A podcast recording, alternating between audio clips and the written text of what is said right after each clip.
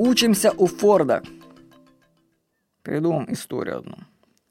Во время Первой мировой войны одна из чикагских газет выпустила передовицу, направленную против Генри Форда.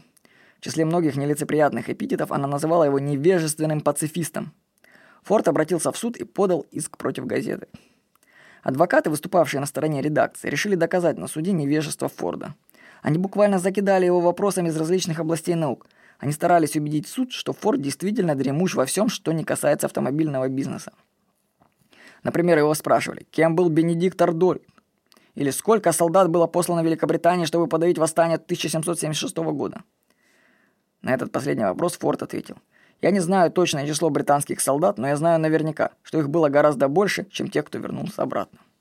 Вопрос следовал за вопросом, и в конце концов Форду это все надоело. В ответ на особенно наглый выпад он наклонился вперед, показал пальцем на адвоката, который задавал вопрос, и сказал, «Если бы я действительно хотел ответить на все ваши идиотские вопросы, то позвольте мне напомнить вам, что нажав одну из кнопок, которая находится на моем рабочем столе, я могу вызвать к себе любого специалиста, который ответит на любой мой вопрос. Почему я должен забивать свою голову глупостями, чтобы доказать, что могу ответить на любой вопрос?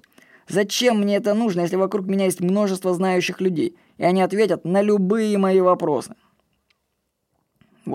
Хоть мы не Форды, и у нас нет таких сотрудников, да? Но у нас есть интернет. Поэтому если у вас возник какой-либо вопрос, то первое, это эзотерическая истина, это вообще прям озарение может к вам прийти, что знаете, что если у вас возник какой-то вопрос, то он до вас возникал в головах у тысяч других людей. До вас. То есть вы не уникальны в своем вопросе. Теперь, так как вы знаете, что кто-то до вас уже задавался этим вопросом, то вы можете предположить, что они уже искали ответ на свой вопрос.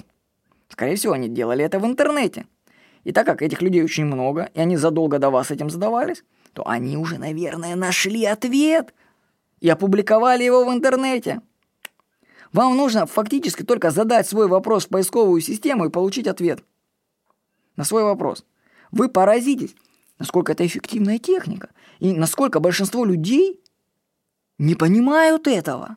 Они думают, что их вопрос настолько супер уникальный, что они будут приставать к людям, ну, или сами его решать, не понимая, что его уже давно тысячу раз рассмотрели разжевали в интернете. Вы просто попробуйте хотя бы придумать такой вопрос, на ответ на который нету в интернете, который еще не рассматривался.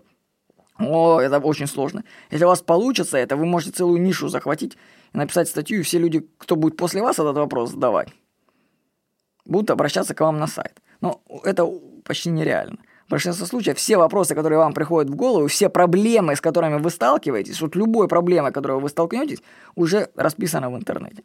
Нужно только ее найти. Попробуйте эту технологию, это эзотерическая истина от Владимира Никонова. С вами был Владимир Никонов.